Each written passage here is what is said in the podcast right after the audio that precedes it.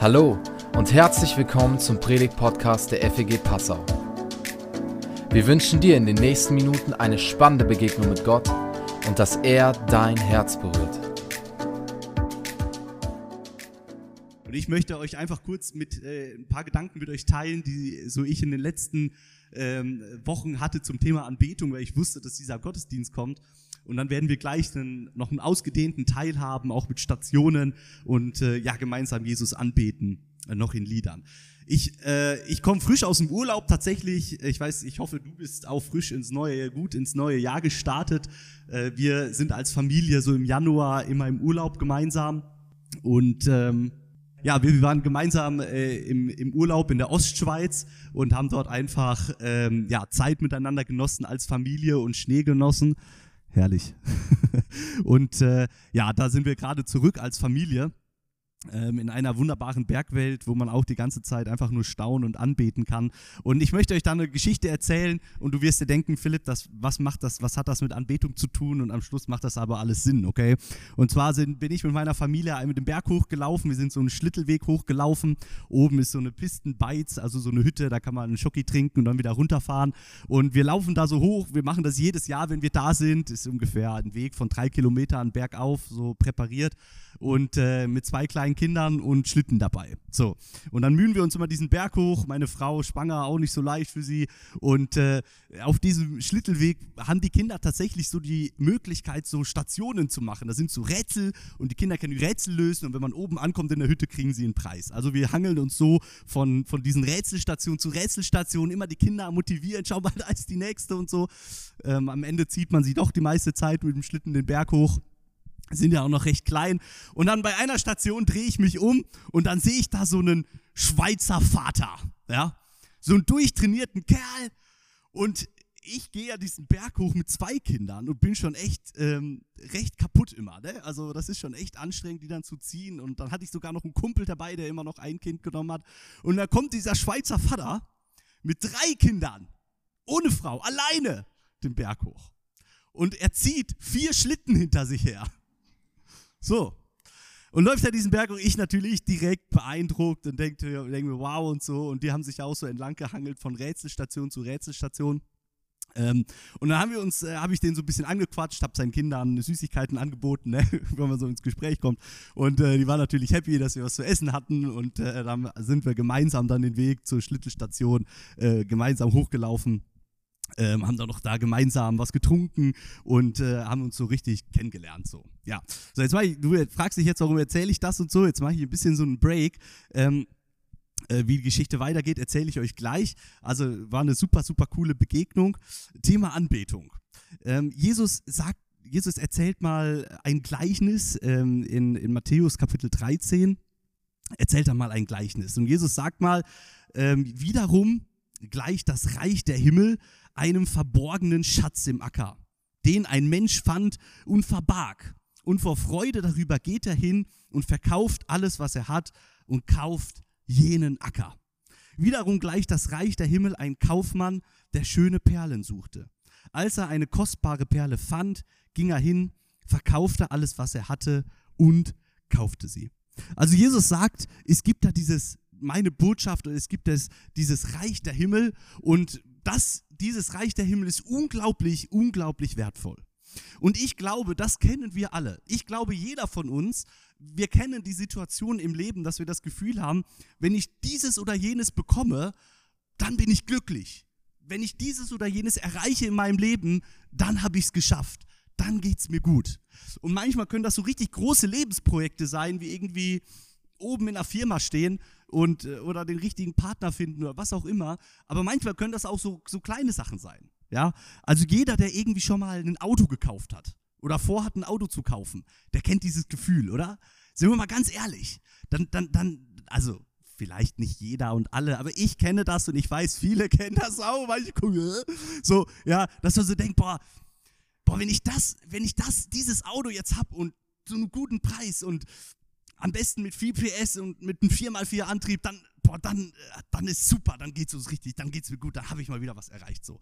Und wir kennen uns dann, wenn wir so ein Ziel vor Augen haben und etwas unbedingt wollen in unserem Leben, dann können wir alles dafür in Bewegung setzen. gell, dann ist unsere Woche eh schon voll, aber voll egal. Ich mache diesen Besichtigungstermin, ich kriege dieses Auto, ich setze alle Hebel in Bewegung, weil ich hab da was und das will ich haben, oder? Und das kann ein Auto sein, das kann ein neuer Staubsauger sein, ein neuer Computer, voll egal. Ja, so ticken wir Menschen einfach, so sind wir, ja, so sind wir. Wir haben so diese Ziele und wenn wir denken, wir haben das und dann, dann geht's uns gut, so, ja. Und genau das ist eigentlich Anbetung. Genau das ist eigentlich in der Bibel Anbetung, zu sagen, ich habe da etwas, da ist jemand oder ich habe da ein Ziel und wenn ich das erreicht habe, wenn ich das geschafft habe, das ist mir so wichtig, ich setze alles im, dann geht's mir gut, dann bin ich glücklich. Das ist Anbetung in der Bibel. Und Jesus benutzt dieses Bild und sagt, ja, so ist das auch mit meiner Botschaft, so ist das auch mit meinem Reich. Ja, da gibt es Menschen, die entdecken das wie einen Schatz im Acker. Sie erzählen niemandem davon, sie wollen es unbedingt haben und kauf, setzen alles in Bewegung, kaufen das, um es zu besitzen. Das ist etwas anzubeten. Etwas anzubeten, etwas so wichtig zu machen. Und wir Menschen, wir ticken so. Wir Menschen, wir sind, wir Menschen sind eigentlich Anbeter. Jeder Mensch hat etwas in seinem Leben, eine Hoffnung, ein Ziel, etwas, von dem er denkt, wenn ich das erreicht habe, wenn ich das habe, dann bin ich's, dann, dann, dann geht's mir gut, dann habe ich es geschafft, dann bin ich glücklich. Und genau das ist Anbetung. Anbetung. In dem Zusammenhang ist mir die letzten Tage ein Text eingefallen, den ich vor, schon vor einiger Zeit im Jesaja-Buch gelesen habe. Jesaja, ein äh, Prophet aus dem Alten Testament. Ich habe das mal im Sommer gelesen und es hat mich immer wie, es hat, es hat mich so dermaßen angesprochen ein paar Mal. Und zwar geht es im Jesaja-Buch darum, was passiert in unserem Leben, wenn wir eben die falschen Dinge anbeten. Wenn wir nicht Gott anbeten, sondern also nicht diesen Schatz im Acker suchen oder diesen Schatz im Acker identifizieren als das Evangelium von Jesus, sondern als etwas anderes. Und ähm, darum geht es so im Jesaja-Buch, dass Gott seinem Volk immer wieder vorwirft: Hey, warum sucht ihr einen falschen Schatz? Warum setzt ihr eure Hoffnung in falsche Dinge und warum vertraut ihr nicht mir als euren Gott? Und dann sagt er so Sachen wie: ähm, Denn so spricht Gott, der Herr, der Heilige Israels: Durch Umkehr und Ruhe könntet ihr gerettet werden. Im Stille sein und im Vertrauen läge eure Stärke, aber ihr habt nicht gewollt. Gott wirft sein Volk vor, ey, ihr könntet, wenn ihr mich suchen würdet, wenn ihr mir vertrauen würdet und mich suchen würdet, umkehren würdet zu mir und mich sucht in der Stille, dann könnt ihr gerettet werden, aber ihr wollt nicht. Hat mich mal mega angesprochen, dieser Vers. Und dann ein paar Verse später sagt er etwas sehr eindrücklich. Er, er spricht nämlich davon, dass die Israeliten ihre Hoffnung nicht ihre, ihre, ihren Schutz und ihre Zuflucht im Leben nicht bei Gott suchen, sondern auf Ägypten vertrauen. Ja, also in Ägypten, Land nicht weit weg. Und sie haben gedacht, wenn ich bei diesem Ägypten Zuflucht suche und auf ihre militärische Stärke vertraue, dann geht es mir gut. Und das wirft er jetzt seinem Volk vor. Er sagt, wehe denen, die nach Ägypten hinabziehen, um Hilfe zu suchen und sich auf Pferde verlassen und auf Streitwagen vertrauen, weil es so viele sind und auf Reiter, weil sie sehr stark sind, aber auf den Heiligen Israels nicht schauen und den Herrn nicht suchen. Und ich habe mir auch mal so die Frage gestellt, was ist, was ist mein Ägypten? Habe ich auch so, so ein Ägypten in meinem Leben? Gibt es Dinge in meinem Leben, die ich suche, auf die ich vertraue, auf die ich hoffe, die aber nicht Gott sind? von denen ich hoffe, dass sie mir etwas geben, dass sie mich glücklich machen, dass sie mir mich sicher machen, dass sie mir Hoffnung geben, die aber nicht Gott sind. Sind wir manchmal auch so, dass wir, wie dieses Volk Israel, dass wir unsere Zuflucht, unsere Hoffnung, unser Heil woanders suchen als beim lebendigen Gott? Sind wir haben wir auch so ein Ägypten in unserem Leben? Was ist dein Ägypten? Hast du auch so ein Ägypten in deinem Leben? Und dann sagt er weiter, denn die Ägypter, also er sagt, ihr sollt das bloß nicht machen, denn die Ägypter sind Menschen und nicht Gott. Und ihre Pferde sind Fleisch und nicht Geist. Wir müssen uns bewusst machen, dass es nur einen Gott gibt in unserem Leben. Und dass es nur einen guten Heiligen Geist gibt, mit dem wir unterwegs sein können. Und alles andere nichts sind. So ist das in Jeremia. Der nennt alles, was wir anbeten, was nicht Gott ist, ist Götzendienst und er nennt das immer nichts. Nichts. Es ist eigentlich nichts. Es gibt so diese Nichts, auf denen wir vertrauen, die eben Menschen sind oder einfach nur Fleisch sind und eben nicht Gott und nicht Geist. Und Gott sagt dann so, der Herr braucht nur seine Hand auszustrecken, so wird der Herr, der Helfer straucheln und der, dem geholfen werden sollte, wird fallen, sodass sie alle miteinander umkommen.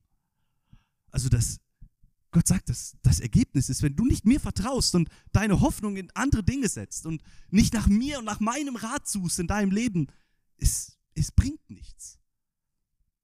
Es bringt nichts. Aber ich, ich müsste nur, ich müsste nur die Hand ausstrecken und alles, alles würde sich verändern. Wo gräbst du deinen Schatz im Acker aus? Was ist dein Ägypten? Jesus sagt mal in Matthäus 6, 21, wo dein Schatz ist, da ist auch euer Herz. Da, wo dein Schatz ist, da ist auch dein Herz. Mit anderen Worten könnte man auch sagen, wenn Gott mein Schatz ist, wenn diese Botschaft von Jesus mein Schatz ist, dann ist da auch mein Herz. Oder? Also mein, da, wo mein Schatz ist, mein Herz ist, aber wenn Gott mein Schatz ist, dann wird dort auch mein Herz sein. Und ich habe mir gedacht, das ist eigentlich ziemlich schön, wenn ich weiß, dass mein Herz bei Gott aufgehoben ist. Das Herz, das Herz ist immer, wenn du so in der Bibel liest, das Herz, gerade im Alten Testament, dann meint die Bibel immer so die Steuerzentrale unseres Lebens. Das Zentrum unseres Denkens und unseres Fühlens, das ist unser Herz. Ist das nicht schön, wenn dieses Herz sicher bei Gott aufbewahrt ist? Weil wir sagen, Gott ist mein Schatz. Er ist den, den ich suche. Er ist das Wichtigste in meinem Leben. Es ist ja nicht so, dass andere Dinge nicht wichtig sein dürfen, aber das Allerwichtigste in meinem Leben ist Gott selbst. Ihn zu kennen, ihn zu lieben, ihn zu anbeten, ihn immer mehr zu verstehen und ihn zu verherrlichen mit meinem Denken, meinem Fühlen und mit allem, was ich tue.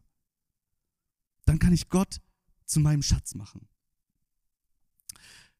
Also ich lerne diese Familie kennen, beziehungsweise diesen krassen Schweizer Vater und habe so überlegt, wie geht's weiter? Naja, wir fahren äh, die Stittel, den Stittelweg runter, hatten eine super coole Abfahrt. Ich bin gegen seinen siebenjährigen Sohn gefahren und wir haben uns das richtig heftige Battle geliefert inklusive runterfallen, äh, den Berg runterfallen und so.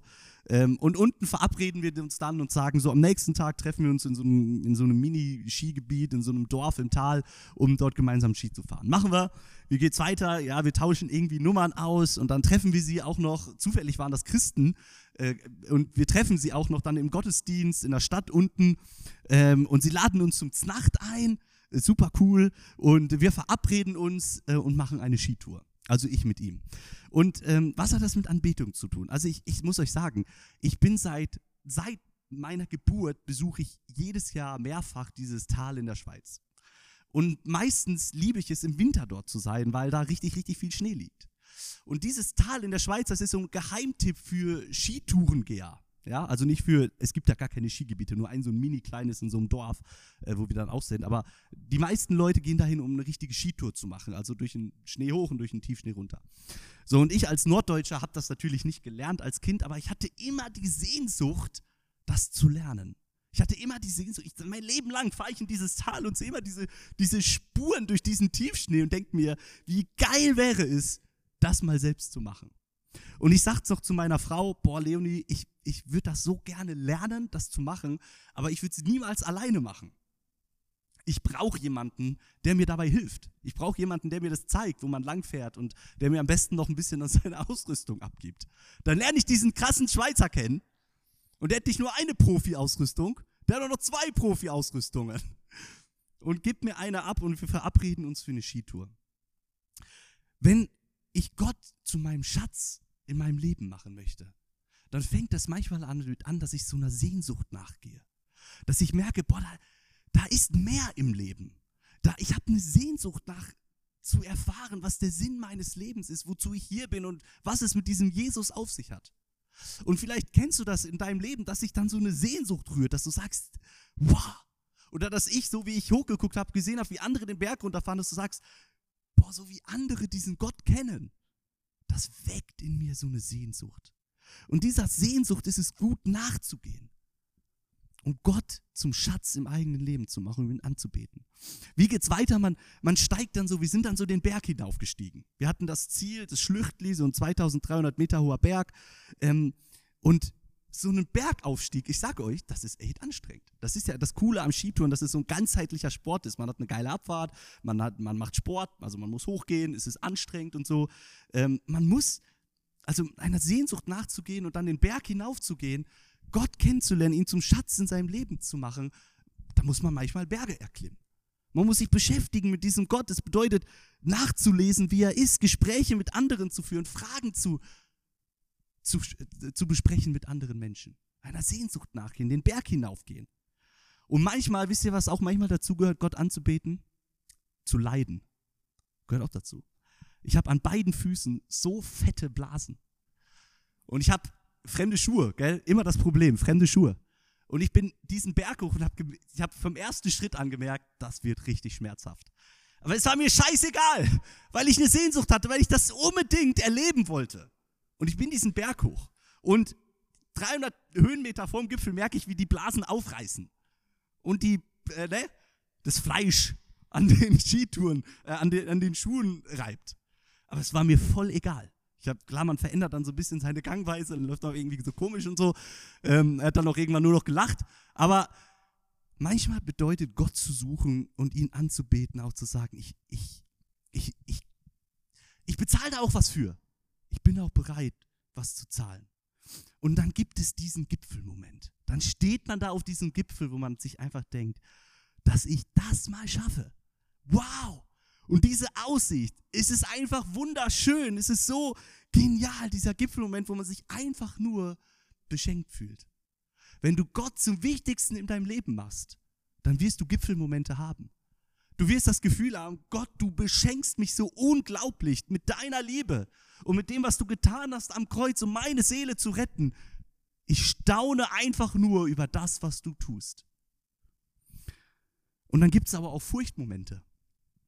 Ich kann euch sagen, ich hatte richtig Schiss, als ich da oben stand und runtergeguckt habe. Und er zu mir gesagt hat, wir fahren da jetzt runter. Ich sage, ja, ich habe es noch nie gemacht.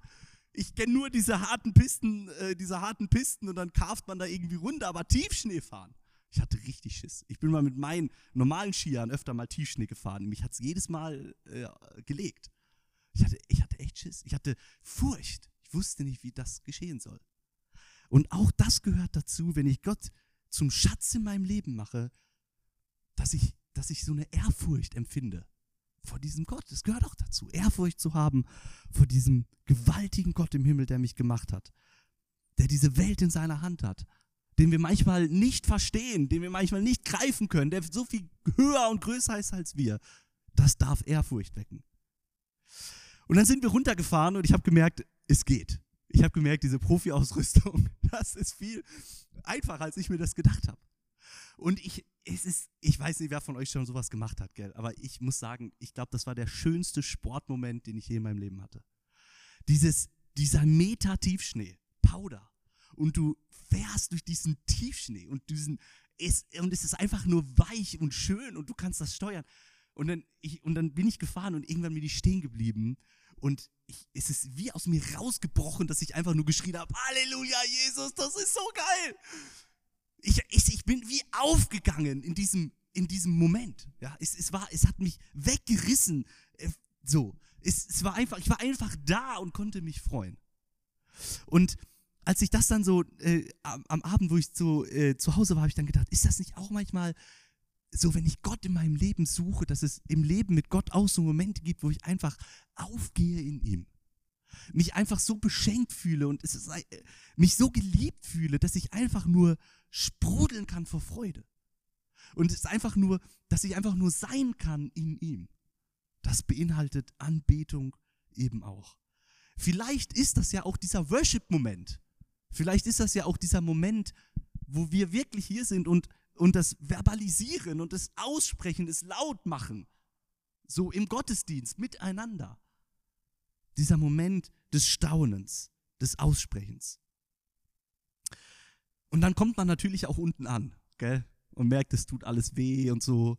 Aber das ist dann nicht mehr wichtig, weil man, weil man so eine Erfahrung gemacht hat, weil man so etwas Schönes erlebt hat. Und ich lade dich jetzt ein, in deinem Leben lade ich dich ein, Gott zu deinem Schatz zu machen. In dem Wissen, dass da, wo dein Schatz ist, auch dein Herz sein wird. Und ich lade dich jetzt ein, in, diesen, in dieser Zeit, die wir jetzt haben werden, so, einen, so eine Skitour zu machen. Einer Sehnsucht im Herzen nachzugehen. Den Berg hinaufzugehen. Ihn zu suchen. Und es dann auch zu genießen, in seiner Gegenwart zu sein und ihn anzubeten. Vielleicht auch Furcht zu empfinden oder übersprudelnde Freude. Und ich bin so dankbar, dass ihr hier seid und uns mit hineinnehmen werdet jetzt in diese Zeit. Und wir haben uns gedacht, dass wir dir für diese Skitour verschiedene, für diese geistliche Skitour verschiedene Möglichkeiten geben möchten. Und es wird so sein, dass unsere Freunde aus Markt Schwaben uns mit hineinnehmen werden jetzt in diese Lobpreiszeit. Und es wird hier ähm, drei Stationen geben, okay? Und die erste Station ist, dass du einfach ans Kreuz gehen kannst. Du kannst dich da beschenken lassen. Du kannst einer Sehnsucht nachgehen. Und dort liegen Bibelverse in so einem Körbchen. Und vielleicht sagst du, ey, ich möchte, ich möchte mich einfach von Gott aus seinem Wort beschenken lassen. Und dann kannst du dorthin gehen und einen Bibelvers ziehen und sagen, ja, vielleicht, hey, ist das auch so ein Bibelvers für ein Jahr für mich oder vielleicht auch nur für einen Tag, ganz egal. So, aber lass dich beschenken kannst du gerne dir einfach so einen Bibelvers nehmen, dir irgendwo hinkleben.